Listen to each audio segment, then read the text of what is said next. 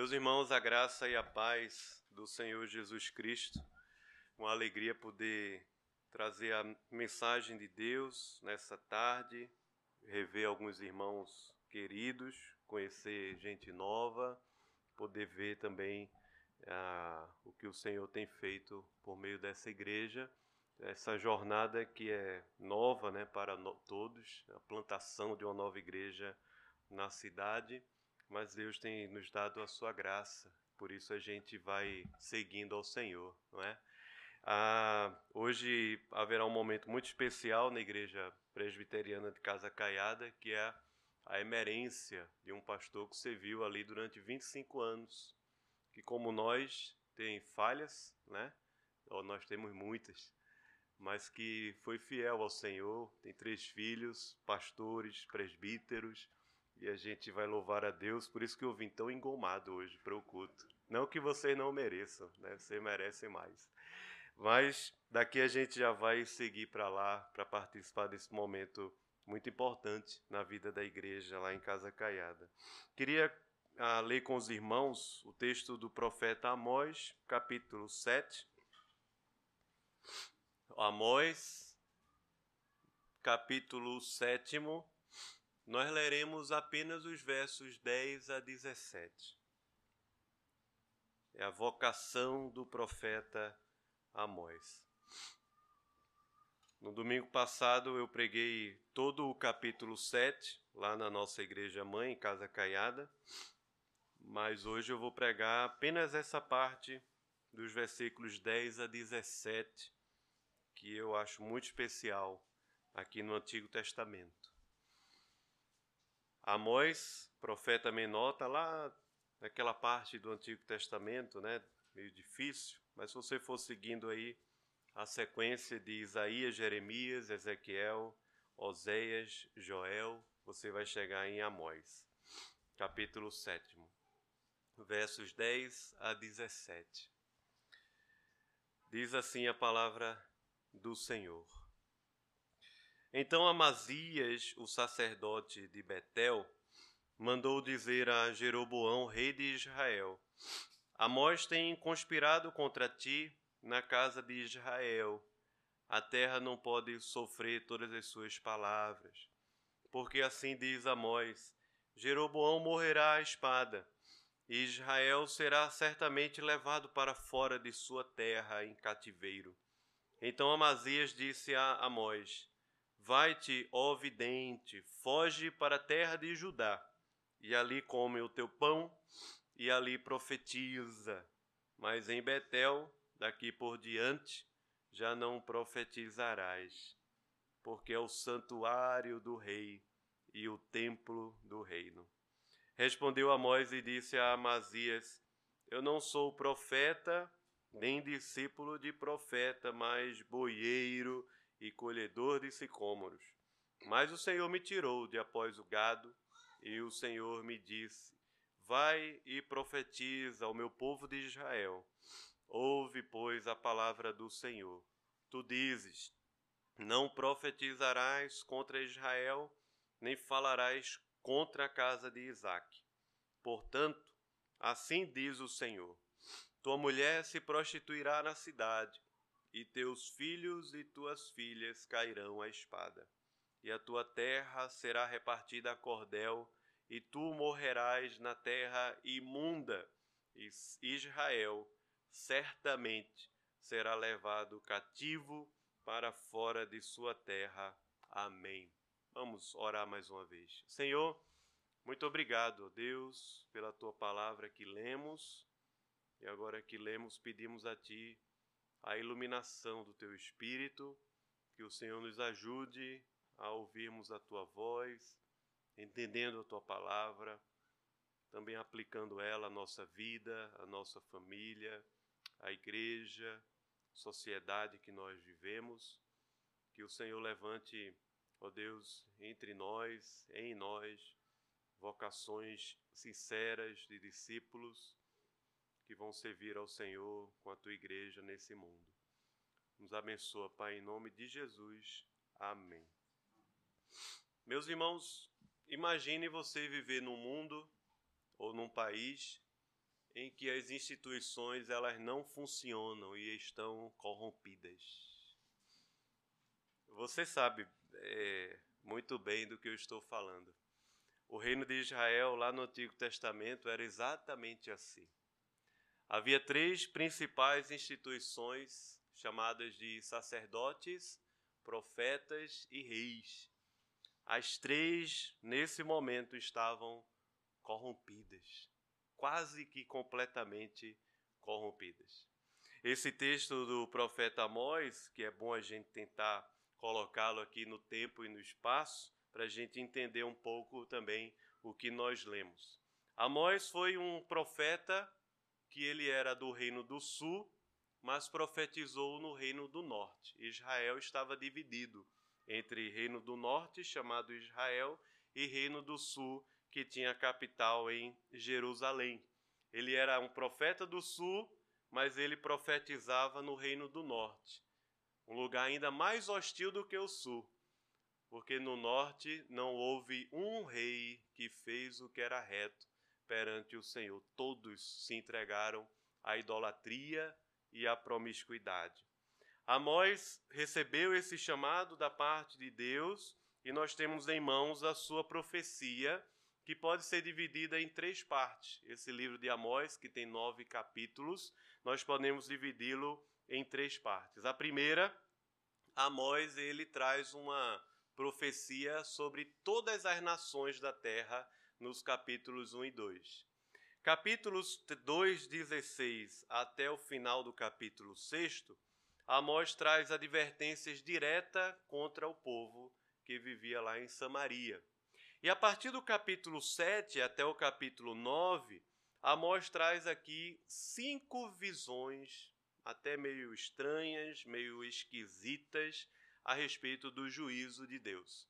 As visões que Amós traz nessa parte final são do gafanhoto, do fogo, do prumo, do cesto de frutos e uma visão do templo completamente destruídos.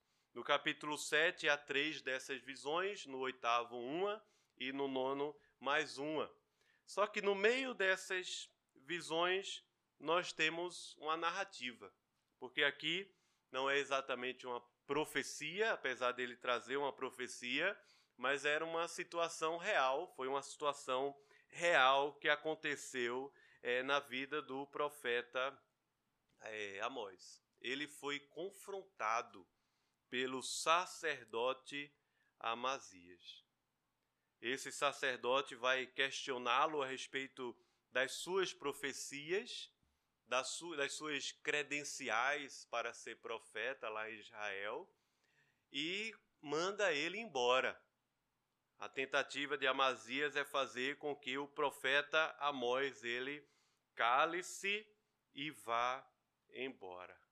Um julgamento em que Amazias entrega o profeta ao rei, o sacerdote entrega o profeta ao rei, esperando que o rei também assuma essa postura é, de colocá-lo para correr, ou de prendê-lo, até de matá-lo. Amazias denuncia Amós como um traidor da coroa, um traidor da pátria. Só que Amós responde de uma forma maravilhosa, trazendo à sua memória aquele que o chamou e a, o motivo, o propósito do seu chamado, a maior razão da sua vocação. Por isso eu gostaria de ver com os irmãos aqui em quatro partes, em quatro é, episódios, a vocação do profeta. Primeiro no versículo, nos versículos 10 e 11, as suas palavras de destruição sobre o rei que são duramente rejeitadas. Segundo lugar, seu ministério que não é bem-vindo em Betel. Em terceiro lugar, Amós relembra e reafirma o seu chamado a profetizar para Israel. E, em quarto lugar, a confirmação das palavras de Amós de destruição que atingiria ao sacerdote Amazias, nos versos 16 e 17. Talvez isso que eu vou falar agora você já sabe, mas é importante lembrarmos. Não há serviço prestado a Deus que não enfrente oposição perseguição e provação. Não há trabalho de plantio de igrejas que não enfrente esse tipo de, de obra também aqui na terra.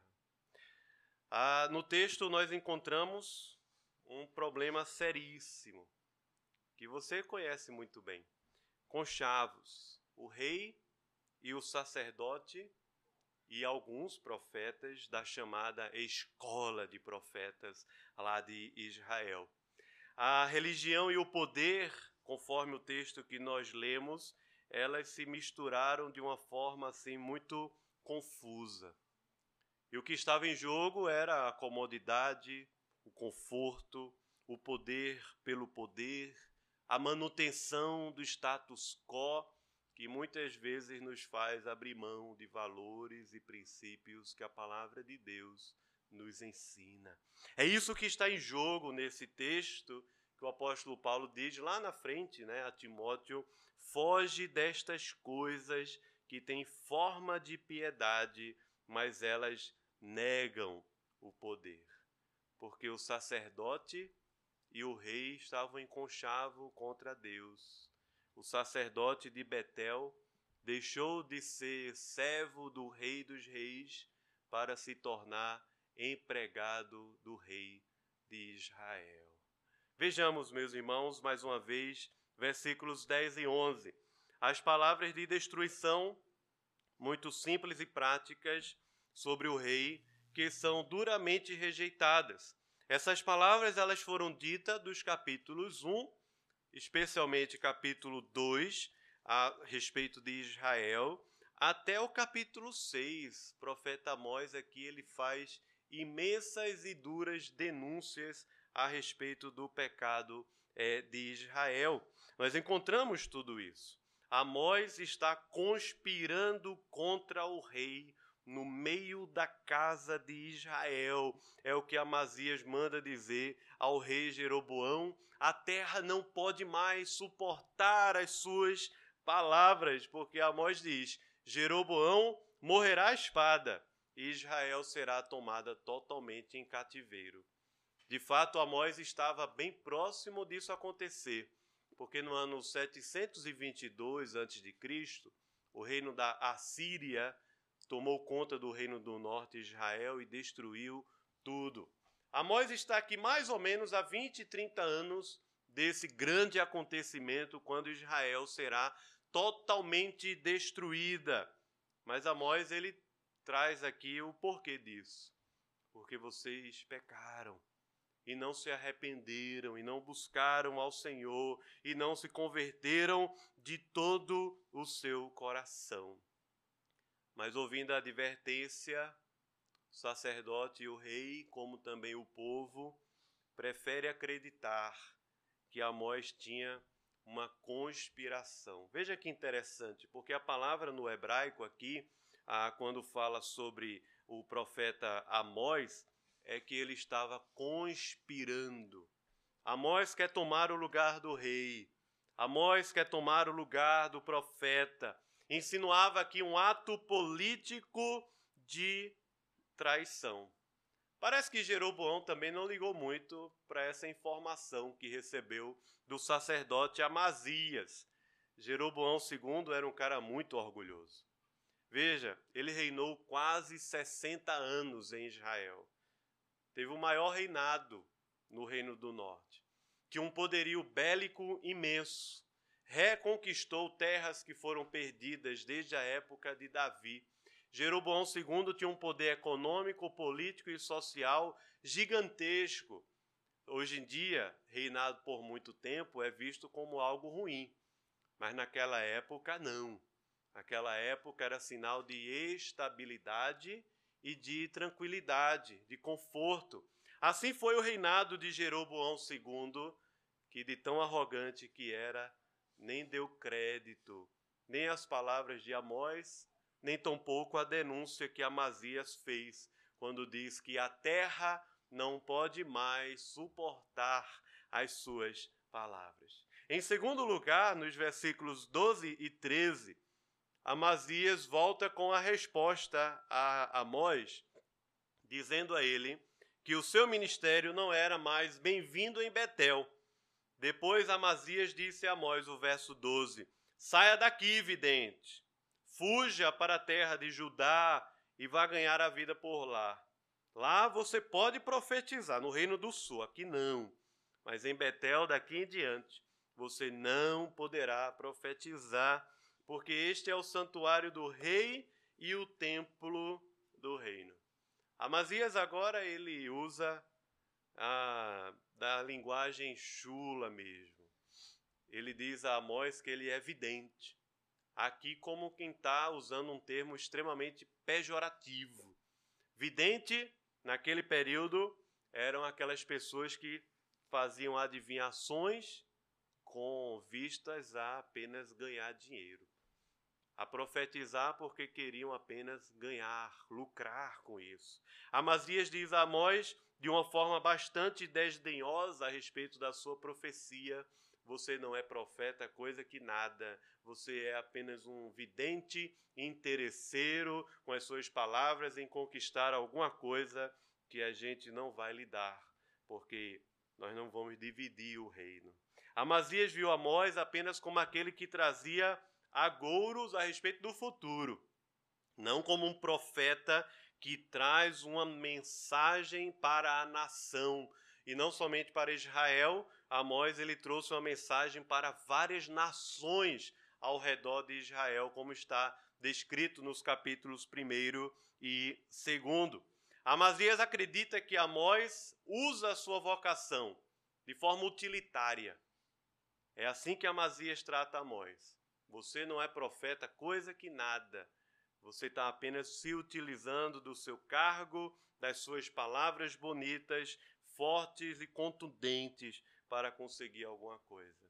Mas a tristeza que o texto nos revela, meus irmãos, é que aquele lugar tão especial, chamado Betel, que aparece no texto de Amós e em outros lugares também, Gilgal, Betel, lugares que deveriam servir para adoração a Deus, se tornaram lugares que era apenas o santuário do rei de Israel. Betel significa casa de Deus, porque foi ali que Jacó se encontrou com o Senhor, agora se torna o santuário do rei e o templo do reino de Jeroboão segundo. Em outras palavras, meus irmãos, Betel deixa de ser a casa do rei dos reis para se tornar a casa do rei de Israel, Jeroboão II. Seria muito melhor para Amós, de fato, voltar para Judá. Muito mais fácil. Lá era a sua casa. Seria mais confortável Amós profetizar em Judá, até porque Nesse período do rei Jeroboão II, reinava em Judá até um homem de Deus. No entanto, Amós tinha uma vocação a cumprir. Amós não foi o primeiro a ser expulso da casa de Deus. Amós não foi o primeiro a ser retirado por causa das suas palavras. Ao longo do Antigo e do Novo Testamento, nós encontramos também outros profetas e apóstolos que foram expulsos de Betel. Ao longo da história da igreja, nós também encontramos, por exemplo, Calvino, em Genebra, foi expulso pelo conselho da cidade em 1538 e fugiu para Estrasburgo, onde ficou ministrando a palavra durante três anos, até voltar a Genebra. Jonathan Edwards, que foi pastor nos Estados Unidos, no norte dos Estados Unidos, a igreja que o seu avô era pastor, também foi expulso da sua igreja e da sua cidade por causa do entendimento fiel a respeito da ceia do Senhor, já nos idos do século XVIII, 1780, não lembro exatamente a data. Muitos outros servos de Deus também foram inquiridos a se calar e a não mais profetizar com fidelidade a palavra de Deus. Terceiro lugar que nós encontramos no texto é a resposta de Amós. E essa resposta ela tem duas partes. A primeira nos versos 14 e 15 e a segunda nos versos 16 e 17. Leia mais uma vez o que diz. Versículos 14 e 15. Amós relembra e reafirma o seu chamado a profetizar para Israel. Amós respondeu e disse a Amazias: Veja só, eu não sou profeta, nem discípulo de profeta. Eu cuido de gado e eu colho os sicômoros. Mas o Senhor me tirou do trabalho de andar atrás do gado e me disse: Vá e profetize ao meu povo, o povo de Israel. A resposta à primeira parte, Amós diz a Amazias: Eu não sou um profeta tradicional, como você está pensando. Eu não venho dessa escola de profetas que tem ali um conchavo. Eu não venho de uma família aristocrática em Israel. Eu não venho de uma escola que está formando gente para servir ao sacerdote e ao rei Jeroboão II. Eu não sou disso, não. Pelo contrário, não tenho nem tradição familiar. Amós era um profeta, boiadeiro, profeta boiadeiro, que alguns chamam. Amós era um profeta da agricultura e da pecuária. Ele foi tirado de detrás das ovelhas e ele era um agricultor. Ele saiu lá das figueiras, dos sicômoros. Amós não é profeta da conveniência que está atrás de riqueza e de sucesso. Amós foi chamado por Deus para ser a voz de Deus, de maneira que a sua palavra e a sua autoridade não vinha dos títulos, da riqueza, ou da história, ou da tradição, ou de qualquer posição que Amós pudesse conseguir no reino de Israel, mas a sua palavra e a sua autoridade vinham diretamente de Deus. Por isso que Amós, como os discípulos no livro de Atos, capítulo 5, não é? Entende que melhor é obedecer a Deus do que obedecer antes aos homens. Talvez Amós até lembrou de umas palavras que o rei Davi falou lá atrás. Se você abrir em 2 Samuel capítulo 7, versículos 8 e 9, o rei Davi também disse algo parecido. Davi disse assim: Ah, perdão, o Senhor disse a Davi: Tomei-te da malhada, de detrás das ovelhas, para que fosses príncipe sobre o meu povo, sobre Israel, e fui contigo por onde quer que andaste. Eliminei os teus inimigos diante de ti e fiz grande o teu nome como só os grandes têm sobre a terra. Talvez Amós lembrou essas palavras que expressavam ali o chamado de Deus ao rei Davi. Mas Amós lembra que quem o chamou foi Deus, que quem o chamou é fiel, que quem o chamou é Senhor sobre Israel e Senhor sobre toda a terra e o Senhor que começou a boa obra na vida de Amós é fiel para completá-la até ao dia de Cristo Jesus. Por isso que causou tanto alvoroço diante de, do sacerdote e do rei, porque Amós estava somente obedecendo o chamado de Deus. Vai e profetiza sobre o meu reino sobre Israel, o reino do norte. A, a, quarta parte do texto, agora, a coisa fica mais complicada, porque Amós vai trazer uma palavra muito dura. Ele já tinha trazido palavra parecida com essa, mas agora ele diz especificamente contra Amazias. Ele diz assim: ah, escute bem a palavra de Deus, ouça a palavra do Senhor. Você tenta me mandar me calar a boca. Você tenta me dizer: não profetize contra Israel, nem fale contra a casa de Isaac. Pois bem, sabe o que vai acontecer? A sua mulher se prostituirá na cidade, e os seus filhos e as suas filhas cairão à espada. A sua terra será repartida a cordel, e você morrerá numa terra impura. E Israel certamente será levado cativo para fora da sua terra. Como disse um servo de Deus pregando nesse texto, dizia que Amazias tentava expulsar Amós de Israel, mas era o próprio Deus quem iria expulsar Amazias de Israel. Amazias cavou a própria cova que ele mesmo caiu. Entenda bem, porque Amós não está desejando mal contra a mulher de Amazias, nem está irado xingando a mulher de Amazias. Não é isso que está acontecendo aqui no texto. Aqui está dentro da profecia maior. O reino de Israel seria completamente destruído. E o reinado da Assíria era cruel, muito cruel. Eles faziam isso. Eles abusavam das mulheres, matavam os homens, empilhavam as suas cabeças na praça pública. Eles levavam os demais jovens, crianças, como fazia também a Babilônia, para longe da sua terra.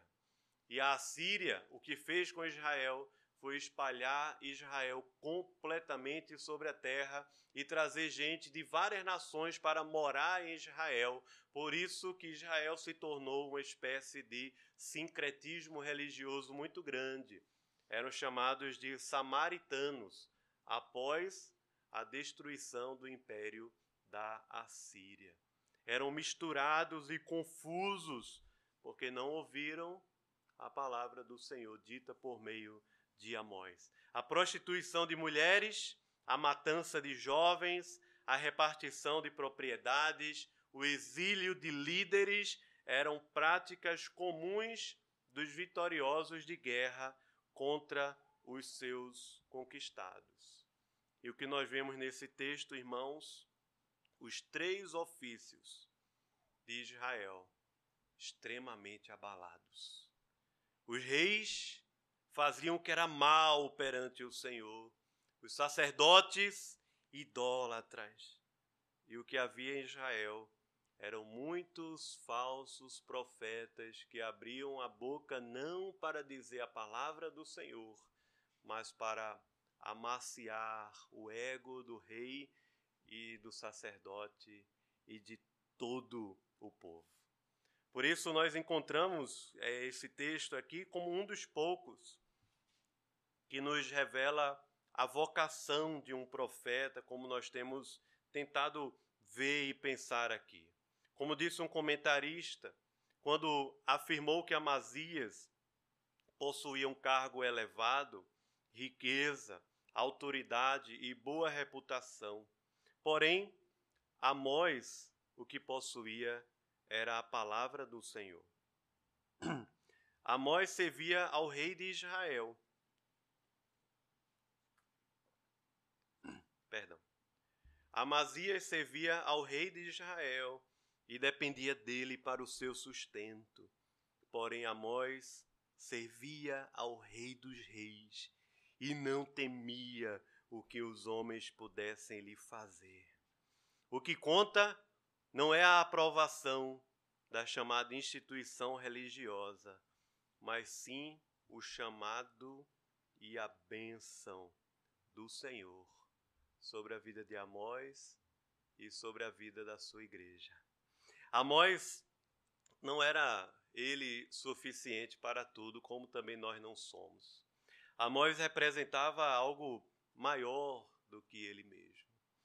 O verdadeiro profeta de Israel, alguém que ele, perdão, nem ele, nem João Batista, nem nenhum de nós tem condições de desatar as sandálias dos seus próprios pés. Cristo veio ao mundo fazer o que nem Amós nem nós conseguimos fazer. Veio ele ser o rei, o sumo sacerdote e o grande profeta de Israel. Os três ofícios se encontram harmônica e perfeitamente no Filho de Deus que veio ao mundo, Jesus Cristo. Ele era o rei, ele era o profeta, ele era o sumo sacerdote. Ah, tudo isso se encontra em Cristo, mas também se cumpre na sua igreja. Porque nós, discípulos, somos também ah, sacerdotes, reis e a voz profética de Deus sobre as nações. Há ofícios na igreja estabelecidos e inspirados nesses ofícios do Antigo Testamento.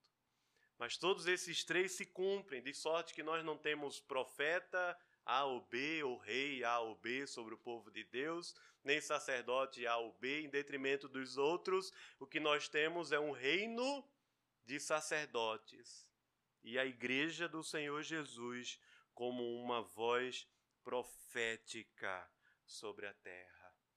Que por causa de Jesus, que como Amós também não foi ouvido pelo seu próprio povo. Como Amós, Jesus também não também foi duramente perseguido. E não somente perseguido, mas chegou a perder a sua própria vida, morrendo injustamente em cima de um madeiro, em cima de uma cruz.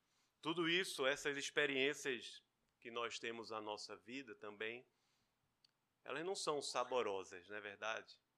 Nenhum de nós deseja ser perseguido, caluniado, nenhum de nós deseja para a vida ser, ah, de alguma forma, falando alguém falando mal de você. Todos nós desejamos viver vi como se a vida fosse umas eternas gargalhadas. Não é verdade? Seria muito bom. Mas a vida não é assim, irmãos. A vida não é só prazeres, a vida não é só alegrias, a vida não é só descanso, a vida também é cansaço, é labuta, é perseguição, é oposição, e de alguma forma, por meio dessas experiências, nós somos lembrados pelo Senhor a respeito da nossa vocação, que envolve a glória de Deus e não a glória dos homens. Essas experiências nos lembram que quem nos chamou é fiel. Elas nos lembram que não somos mais pastores, nós que se alimentam da gordura de suas ovelhas. Elas nos lembram que não é o dinheiro e o prestígio social que movem a nossa caminhada aqui na sociedade. Elas, nos lembram de onde o Senhor nos tirou e como Ele tem sido fiel ao longo da nossa história. Elas nos lembram que o propósito maior da nossa vida é apenas um: ser fiel até a morte e receber a coroa da vida. Como Jesus também se encontrou com homens. Em João, no capítulo 12, o texto conta para nós, no versículo 43, que aqueles judeus que o perseguiram e o negaram, a razão para isso, o próprio Jesus diz: eles amaram mais a glória dos homens do que a glória de Deus. É diferente na nossa jornada, irmãos. Você lembra como Jesus chamou os seus discípulos? A vocação de Pedro, aquela pesca maravilhosa quando Jesus diz a Pedro: Você não será mais pescadores de homens apenas, você será também, perdão, pescadores de pescador de peixe apenas, você será muito mais do que isso, pescador de homens. É a nossa vocação como igreja exercendo o ofício sacerdotal do reino e profético sobre a terra, que Jesus descreve no final dos seus evangelhos, ah, em Mateus 28, como sendo fazer discípulos em todas as nações, em Marcos 16, pregar o evangelho a toda criatura, em Lucas capítulo 24, testemunhar no poder do Espírito Santo, e em João no capítulo 20, verso 21, quando, quando o Senhor Jesus diz: Assim como o Pai me enviou, eu também envio vocês ao mundo. Vocês vão encontrar luta e perseguição, mas quem chamou vocês é fiel.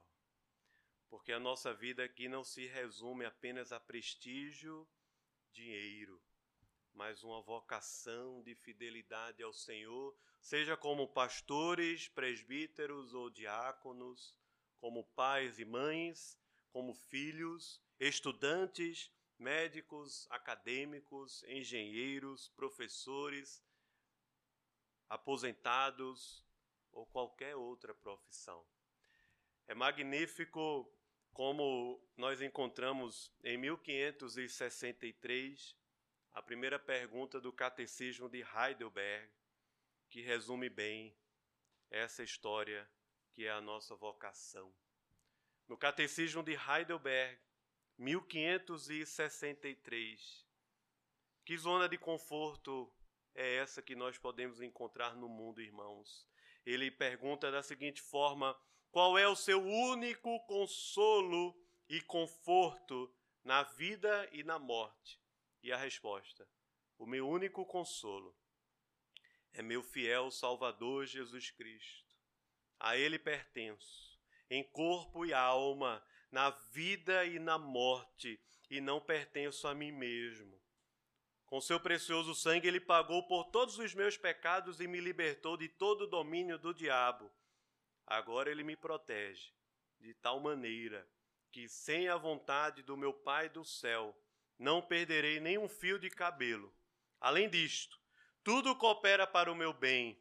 Por isso, pelo Espírito Santo, ele também me garante a vida eterna e me torna disposto a viver para ele, daqui em diante, de todo o meu coração.